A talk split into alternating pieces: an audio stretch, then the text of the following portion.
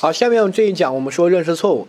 认识错误呢，是每年主观题基本上百分之九十会考的一个部分。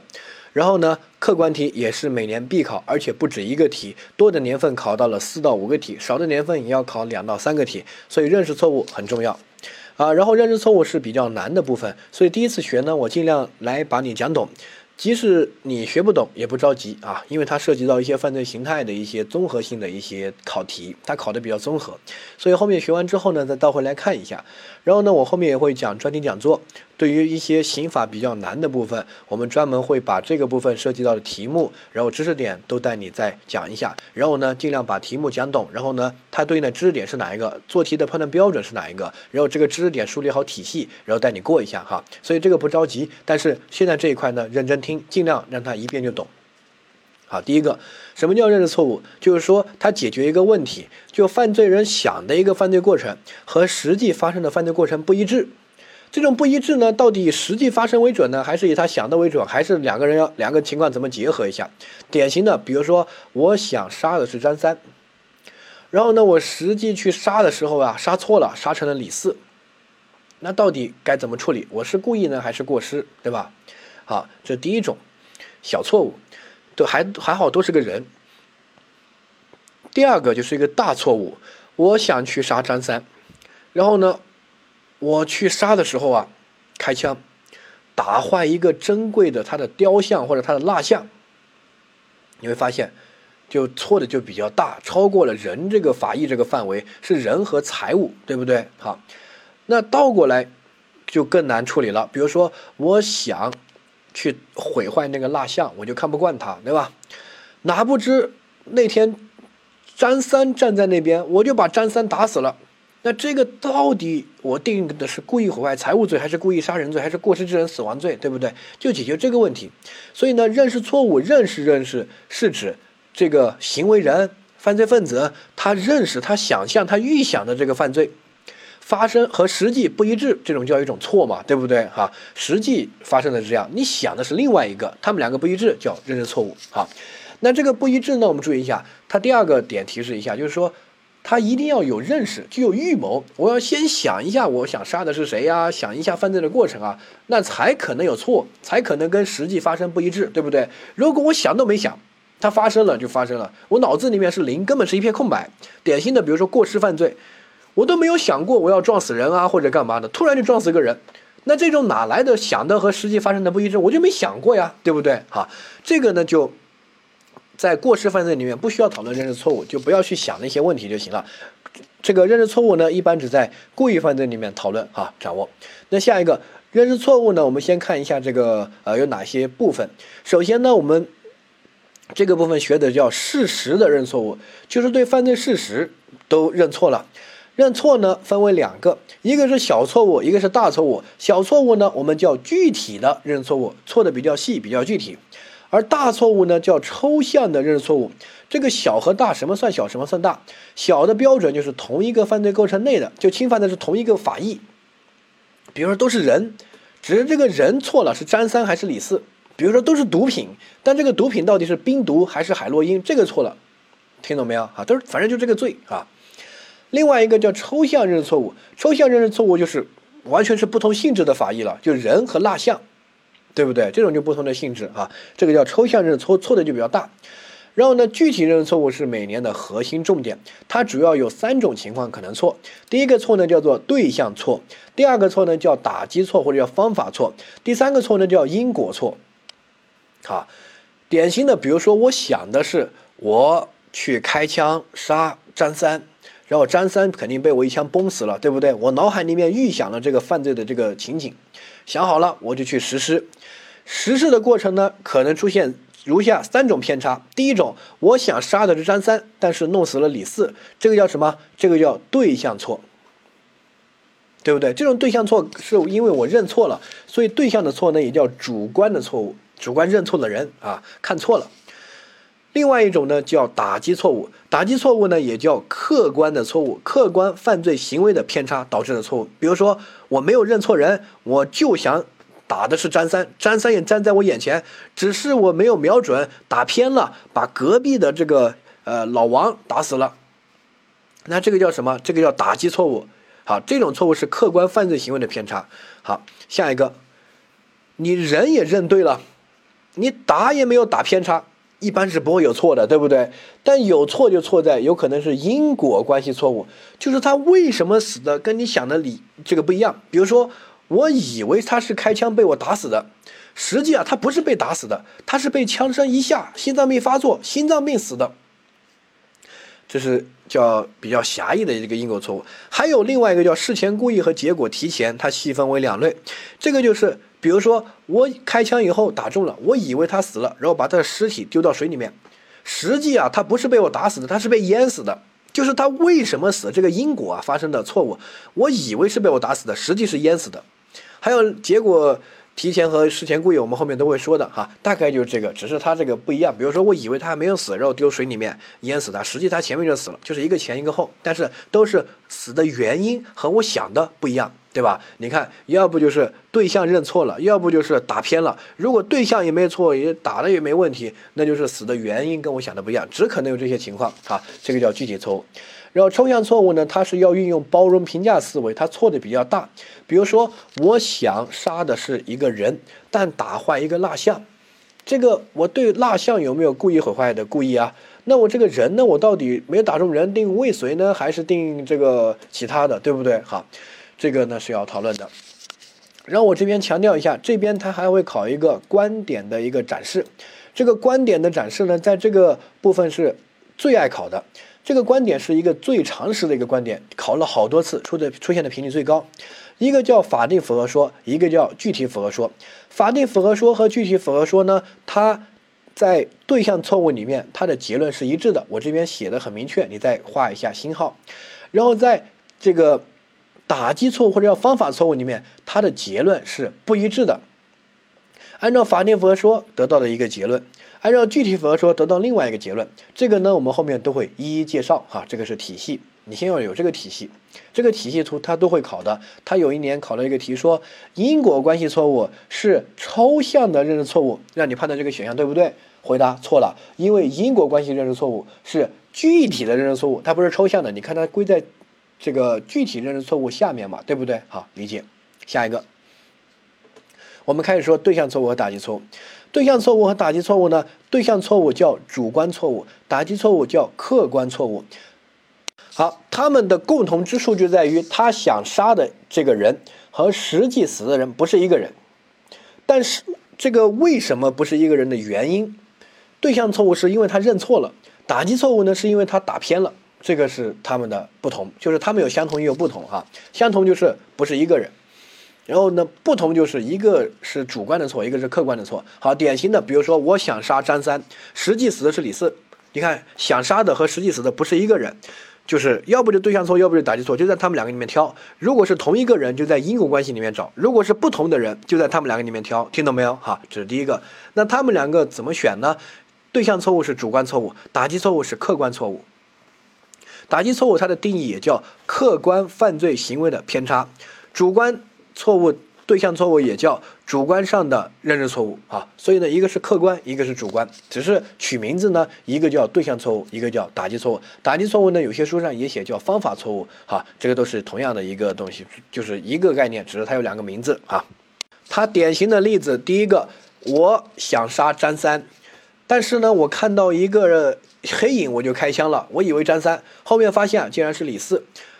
那这个我想杀的人和实际死的人是不是同一个人？不是，要不就对象错，要不就打击错。我们就看他为什么不是一个人，是因为我认错了，我把黑影误认成这个张三，是因为我主观错了，我又没有打偏，我就打的是他，对不对？那这个叫什么？这个叫对象错误。所以呢，最终结论就选对象错误。好，第二个，呃，我想杀的是张三，我认对人就是张三，我瞄准他开枪打偏了。没打中张三，把隔壁的李四打死了。那这个时候你想杀的是谁？张三，实际死的是谁？李四。他们两个是不是同一个人？不是。那要不就对象错，要不就打击错。我们就看为什么会出现这样问题，是因为认错了吗？不是，是因为你打偏了，叫客观犯罪行为的偏差。所以呢，叫什么叫打击错误，也叫方法错误。啊，掌握。下一个，对于这两种错该怎么处理呢？有两种学说，一个叫具体符合说，一个叫法定符合说。具体符合说，顾名思义就是说我们要具体一点。法定符合说，顾名思义不需要那么具体，只需要符合法律规定就行了。好，我先说一个点，这个点请你旁边写一下。如果没有明确说明，采取法定符合说给结论；如果没有明确说明，采取法定符合说给结论。这是你要记的第一句话，给我写写笔记。第二句话，在其他部分都以法定符合说的思维来思考问题，在其他部分都以法定符合说的思维来思考问题。换句话说，具体符合说这个东西你学了，它可能就是个坑，因为它只在这里用。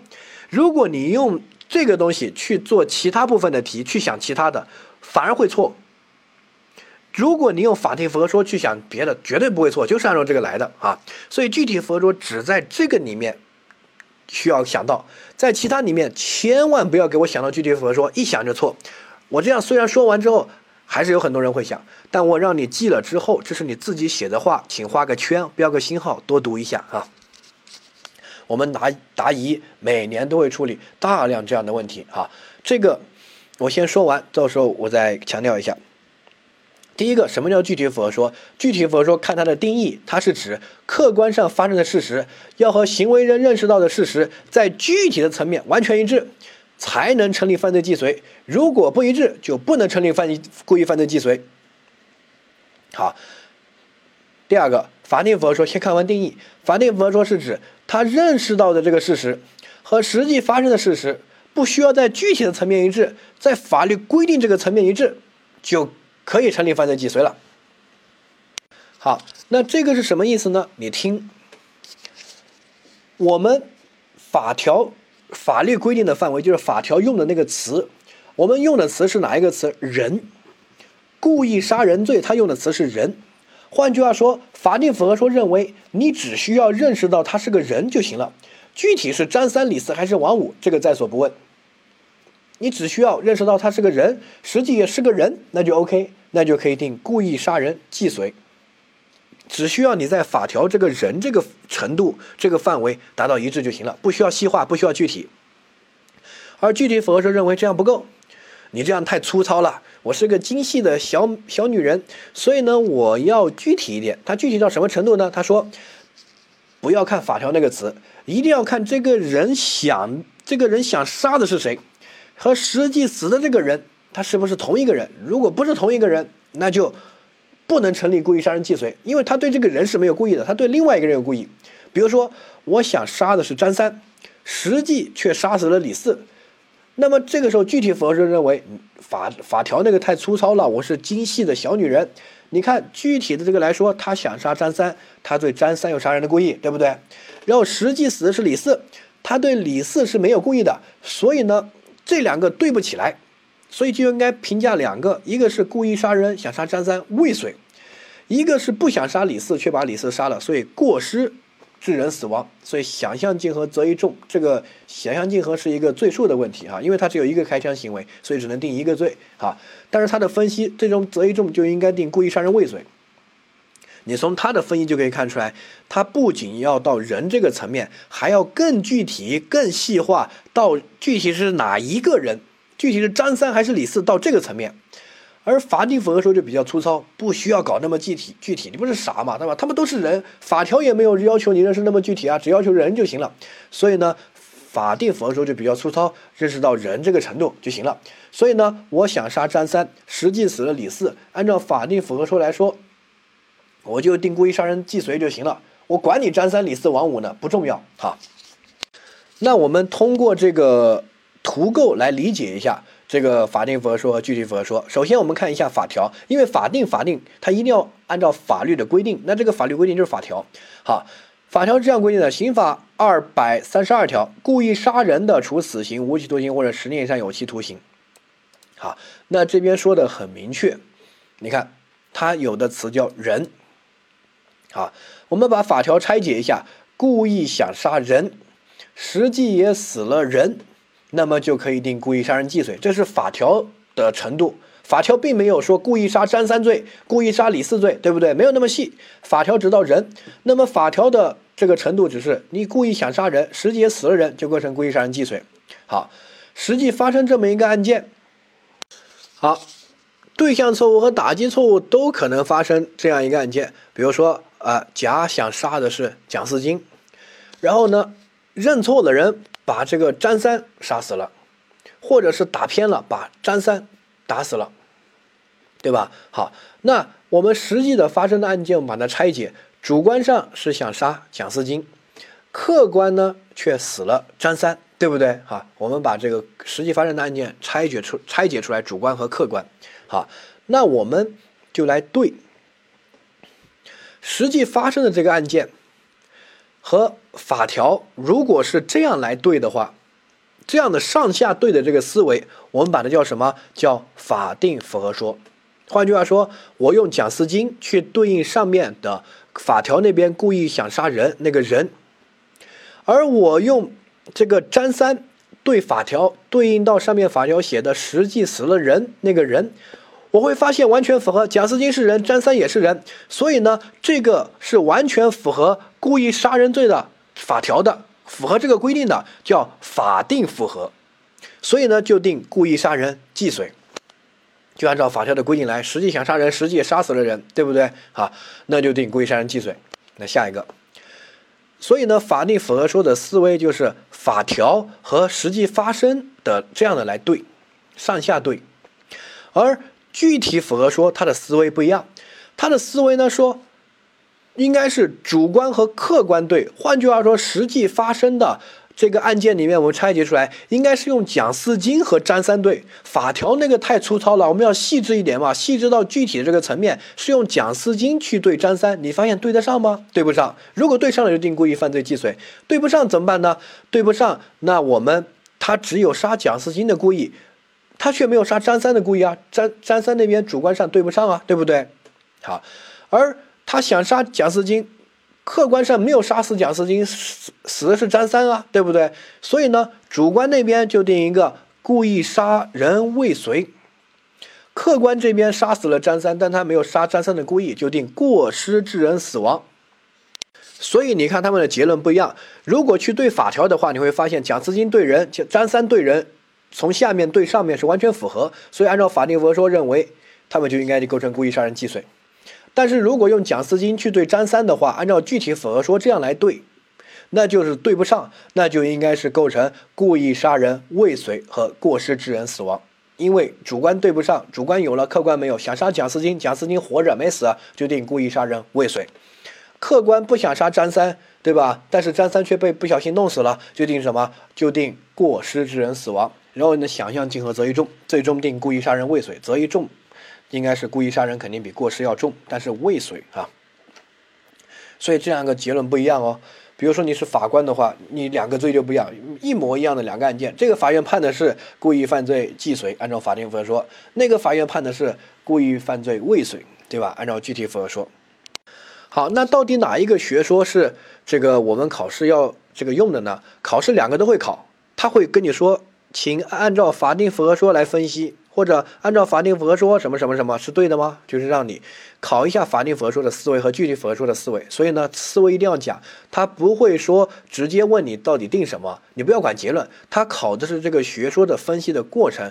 如果在主观题就考这个观点展示，就是要求你两个都要写，按照法定符合说什么什么好得一半的分，按照具体符合说什么什么又得另外一半的分，所以两个都要写，所以呢两个都要学好掌握，这是第一个，第二个。这两个具体符合说和法定符合说我说完了，但是呢，具体在呃对象错误和打击错误里面不一样。这个不一样呢，是发生了一次学界相互打架讨论，因为法定符合说的学者和具体符合说的学者都挺多的啊，没有说这个主流学说，主流一般都是法定符合说，它占的还是多一点，可能百分之七十的人是支持法定符合说的，有百分之三十的人是支支持具体符合说的啊。他们每次开刑法年会就在这边吵，吵来吵去呢也没有个结论，两边说的都有道理，对不对？好，但是有一次吵架呀，有一个这个具体符合说吵输了，而且那一次是他心甘情愿的认输。为什么？因为法定符合说的学者指出了具体符合说存在一个重大的漏洞和不合理之处。所以呢，具体符合说发生了一次这个革新，那次他们认错了哈。他指出的是什么？你听，重要的观点妥协这边我们写了，在对象错误中，由于只有一个对象，这个有被危害的可能性，有危险，而真正想害的那个对象根本就没有危险，所以呢，法定符合说这样嘲笑具体符合说的学者，你听啊，比如说在对象错误里面，这个只是在对象错误里面讨论好。对象错误，比如说，我想杀的是张三，但是，我这个去杀的时候看错了，那个黑影在那边，我就开枪，后面发现是李四，认错了人，主观的错误，对象错误，对吧？好，在这么一个案件里面分析，法定符合说认为没问题，就构成故意杀人既遂，然后具体符合说认为这个应该构成的是故意杀人未遂和过失致人死亡，因为我想杀的是张三，实际死的是李四嘛，对不对？就这么一个案件。好，然后呢，法定符合说的学者就嘲笑具体符合说的学者，他说：“你看，我告诉你，你这个不合理之处在哪？你没有办法辩驳我，跪下来叫爸爸，你错了。”他怎么说的？你听这句话非常有道理。他说的是，在对象错误案件里面，这个蒋思金想杀的是张三，实际认错了，死了李四。这个行为只对李四有危险。张三在这个案件里面他没有出现，换句话说，这个你眼前蒋思金眼前只有一个人，只有一个这个黑影，就是李四，对不对？张三没有出现，张三是什么样的一个状态，我们不知道，我们就很有可能假设，比如说张三很可能在外太空旅游，在三亚潜水，对不对？或者张张三去年或者上个月就死了。都是有可能的呀，因为张三在这概念里面没有出现。我想杀张三，然后呢，我准备好了去看见一个黑影，我就把他杀了，是李四。张三具体张三是生是死，是在外太空还是在地地球，是在海里面还是在这个陆地上，谁都不知道。如果这个时候我们打个电话跟张三说，张张三危险了，有人杀你，具体符合说那边说杀你没杀成功，定未遂，张三都觉得可笑，甚至我跟你说，张三都有可能死了，对不对？你不觉得可笑吗？杀一个死人，然后说未遂，然后具体符合说学者一听啊，对呀，我靠，我感觉我们想的是不是有点问题啊？所以呢，在当时吵架吵输了，所以具体符合说学者就说好行。在对象错误里面，我们认可你们法定符合说的观点，所以在对象错误里面，我们认为就是按照你们法定符合说来就行了，不要那么具体了。只要想杀人，实际死的是个人，那就构成这个故意杀人既遂，不需要具体了。因为在对象错误里面啊，我们这个认输了，不合理之处我说的很明确吧，对不对？好，好，所以我之前那个。认识错误那个题图那边我就说的很明确，在对象错误里面不区分具体符合说和法定符合说，两者的结论是一致的。好，第二个，吵架输了之后呢，在这个打击错误里面，两个就吵不下，吵得不相上下，到现在还在吵，所以考试两种观点都考。为什么？因为在打击错误里面，那个张三可没有在别的地方，就在眼前，只是这个人。开枪的时候打偏了，打到了隔壁的李四。好，这个就是打击错误嘛，对不对？啊，就打偏了。所以在这个里面，具体符合说学者拍着胸脯就说：“你看，这个我们具体符合说就没问题。为什么？你看蒋思金想杀张三，然后张三没有在外太空，没有死了，没有在潜水，就在眼前。然后呢，蒋思金这个行为对张三有危险，但是开了枪没打中，所以对张三就构成故意杀人未遂。然后呢？”打偏了，打到隔壁的李四，他又不想杀李四，所以对李四没有杀人的故意。好，那就构成的是什么？构成的是过失致人死亡，呃，对吧？所以呢，这个就定什么？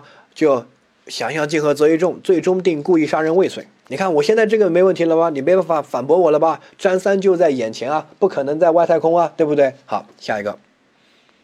呃，法定符合说学者呢，还是坚持他的，就是只要符合人这个就行了，还是认为就构成啊故意杀人这个啊既遂，对不对？哈，所以在这个打击错误里面，两个学派还是要争执，然后结论都是不一致的，哈，理解。下一个，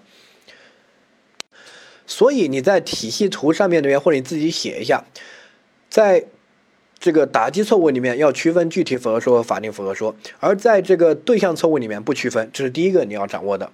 第二个，区分他们学说得到的结论是不一样的。比如说，按照法定符合说，它。只要认识到是人就行了，对不对？因为法条只写了到“人”这个词，所以呢，它构成的是故意犯罪既遂。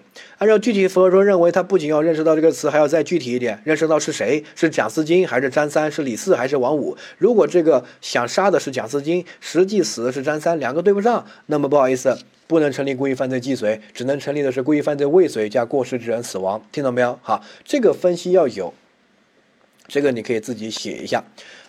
就是判断的步骤，第一步先判断是对象错误还是打击错误。如果是对象错误，不用管学说，结论一致，故意犯罪既遂。如果是打击错误，那么我们。下一个就要看具体符合说还是法定符合说，他们的结论又不一样，你可以自己写一下。但是我讲讲完这一块之后呢，我们后面有个总结，那我也会帮你写，但是你自己写了可能更清晰一点哈。那下一个关键的点就在于对象错误和打击错误，我们如何区分？这也是每年刑法考试最难的部分，而且这个部分是考试的这个考得很偏很怪啊。但是好在有一个方法可以解决。而且这个技巧呢是万能的，一绝对所有的题这一个句话就能做对，不会错。我后面讲这个专题讲座也会带你用这句话去做所有的题。好，那么这个呢，我们先说一下他们的区分。第一个，对象错误是一种主观上的错误，就是认错了；而打击错误呢是一个客观的错误，就是犯罪行为出现了偏差。我就问你，先有主观还是先有客观？先有主观还是先有客观？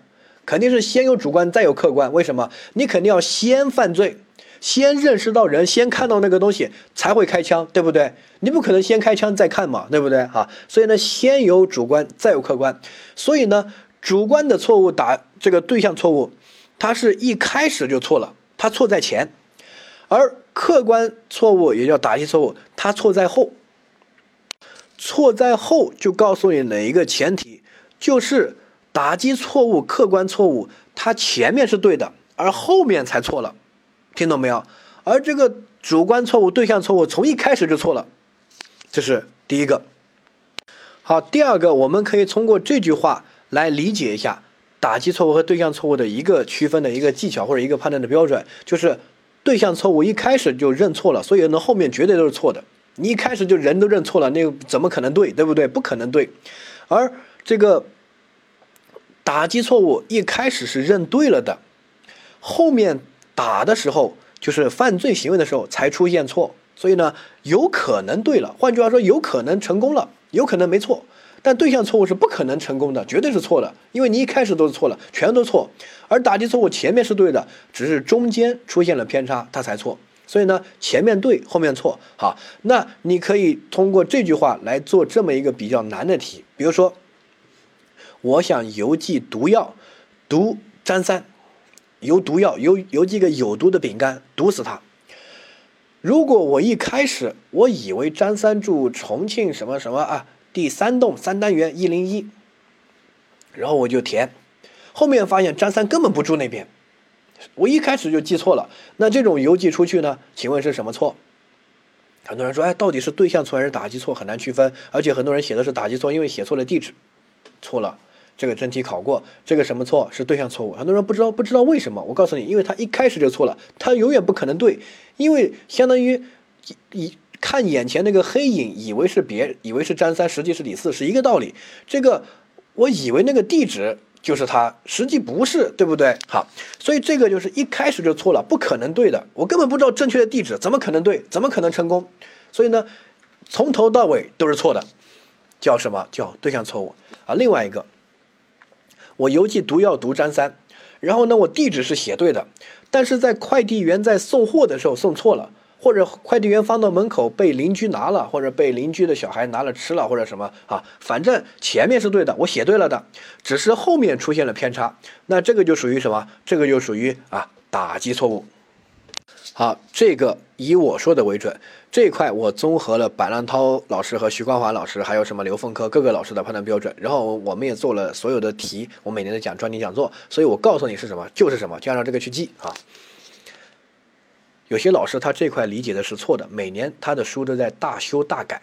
比如说我读刑法攻略这一块，他每年你可以对比一下往年的版本，每一年都有巨大的调整。这些例子前面是认为这个，后面认为这个，每一年的版本都不一样，其他部分倒没什么问题，就这个部分。所以呢，有些老师举的例子是有问题的啊，你就按照我说的去记。下一个。呃，不要用其他老师说，哎，其他位老师为什么这样写？因为他写错了。我明确告诉你，他明年就改了，你不信看着啊。呃，每年我的预言都不会错的，我指出哪几本书哪几个错，我跟那个老师关系很好的啊，不，我不像这个你们想的那么呃那么低端，什么白浪涛老师、徐光华老师，我们经常都打电话，经常交流，他有些地方就是写的有问题，所以呢，他现在的书错误就越来越少，两个都呃相互借鉴啊，所以呢这一块我说什么就是什么，请按照这个去记啊。下一个。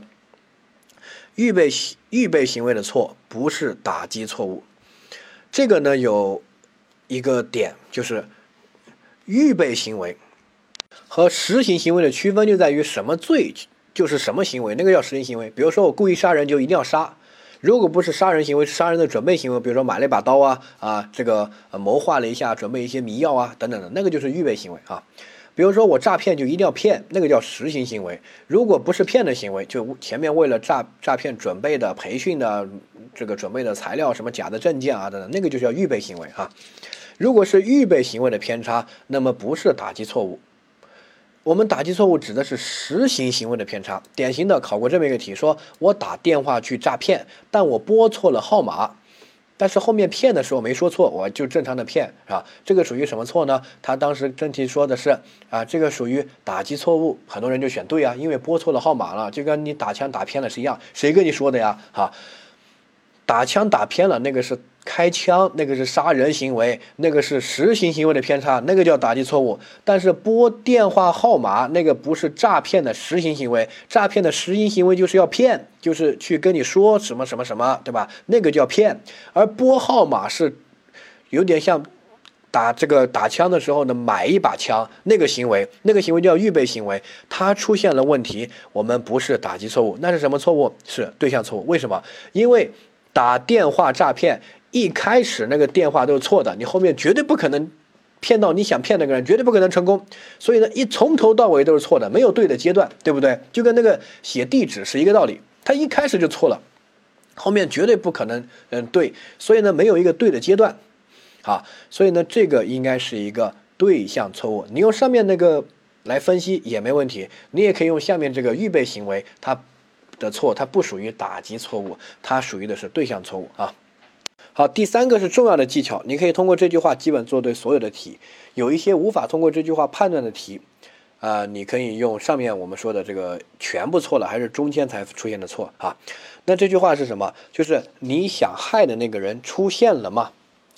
就是我再换个问题，呃，你想真正想害的那个人，我说的是想害的那个人，不是死的那个人。你想害的那个人。会不会可能在外太空？压根你这个行为就不可能伤害到他，或者他可能昨天就已经死了。好，如果有这种可能，换句话说，这个案件里面只出现了一个被害人，你真正想害的那个人没有出现，那就是什么？我们之前说学说讨他们吵架的时候也说了呀，这个属于什么？这个就是对象错误。在对象错误不是法定符合说的学者嘲笑具体符合说的学者吗？说。你们还说对这个张三构成故意杀人未遂？可能张三在外太空呢，在旅游呢，对不对？张三在潜水呢，你还说杀他？杀他个屁！可能张三上个月都死了，所以你说对张三构成故意杀人未遂，不是可笑吗？哈，所以记住这种嘲笑，这个嘲笑，而且具体符合说学者妥协了。既然那种学者妥协是很难见，那都妥协了，就证明真的是没有道理哈。所以换句话说，在对象错误里面，他们两个学者的学派的观点一致。就是因为在对象错误里面，他想害的那个人在案件里面没有出现，可能在外太空，你加个笔记，可能在外太空。好，所以呢，这个就是对象错误。那如果你想害的那个人在案件里面出现了，他没有在外太空，这个叫什么？这个叫打击错误。这个学者在这块是不妥协的，对吧？好。所以就记住，我们为什么要讲他们两个学派的这个争议的这个过程？我是从我是说吵架，其实没有，就是他们发文章在那边说。好，为什么要说这么一个过程？就是因为妥协那个点很重要，他就是因为这个不合理才妥协。那通过这个不合理，我们就可以分析出来哪些是属于对象错误，哪些属于打击错误。好，所以你通过这句话，你去做一下题，就是凡是认识错误的题，只要是区分对象错误和打击错误的题，你可以通过这句话去试一下，基本上全部都能做对，没有例外的都能做对啊。后面我们在讲专题讲座的时候，我也会带你用这句话去做所有的题啊，就是你想害的那个人出现了吗？我再强调一下这句话的核心是，比如说我想杀的是张三，实际死的是李四。对不对？好，那这种不一致，就要么就对象错，要不就打击错，只能在他两个里面挑，到底挑哪一个呢？你就看你想害的是谁，是张三，他在这个案件里面出现了吗？如果他在外太空，不可能在这个案件里面出现，压根就没有出现。换句话说，你在杀的时候，这个行为对张三没有危险，所以具体符合说学者那个结论就不成立，说什么对张三构成故意杀人未遂，他可能在外太空的，对不对？好，所以这个就只能是对象错误。因为具体符合说的学者发生了在对象错误里面发生了妥协，两个的结论是一样的了，和法定符合说，对不对？好，但如果你想害的那个张三在这个案件里面出现了，换句话说，你这个行为有侵害到两个人的危险，一个张三，一个李四，对吧？打偏了，打中了李四，那这种就属于什么？属于打击错误。好，那这个具体符合说是没有妥协的，所以在这个呃打击错误里面，要按要按照观点展示来写这个结论，考试也是按照观点展示去考的哈。嗯，这个讲完了，最后一个我们注意一下，法定符合说是通说，什么叫通说？就是在没有其他特别著名的情况之下，都是用法定符合说来思考问题，来给答案。如果这个题目没有说按照具体符合说怎么怎么样，你就是选的时候就按照法定符合说来选，之前也考过。很多人就说，为什么这个选这个？按照具体符合说应该选 B 呀，为什么选了 D？他又没说按照什么学说。我说了，在没有明确说按照哪个学说的时候，以法定符合说来给结论。好，具体符合说只在打击错误里面有生存的余地，在其他对象错误里面它不能生存，因为它已经败了，他自己都认输了。在其他其他部分，那更没有生存的余地了。好，其他部分还在哪里出现？我们后面讲分则罪名的时候会跟你说一些东西。之前我讲过一个点，不知道大家还记不记得？我们在讲犯罪故意的时候，我说了，这个故意要求认识到法条那个词就行了，不需要特别具体。比如说淫秽物品，你只需要认识到是淫秽物品就行了，不需要认识到是日本的 AV 还是美国的 AV。好，我们说这个毒品，你只需要认识到是毒品就行了，不需要认识到是海洛因还是摇头丸还是冰毒，不需要。这个是什么思维？这个就是法定符合说的思维，在那块思考，用法定符合说来思考，不能给我想到具体符合说，一想到具体符合说那块就答不对。到时候我想卖的是海洛因，实际卖的是冰毒，哎，你看用具体符合说，一看就没有贩卖毒品的故意嘛，对不对啊？就无罪啊，不可以。在其他任何部分都要用法定符合说的思维，就是我只需要认识到法条那个词，法条写的是人，达到这个程度就行了，不需要具体。反正写的是毒品，达到这个程度就行了，不需要具体，听懂没有？好，掌握。我说了，在其他任何地方都要想到法定佛说，用法定佛说的思维来思考问题，来做题。只有在认识错误里面的打击错误里面才有。具体符合说生存的余地，在其他地方不要给我想到具体符合说，所以呢，自己再把这句话给我写写，在其他任何地方不要想到具体符合说，只有在打击错误里面想到具体符合说，只有在打击错误里面想到具体符合说。啊。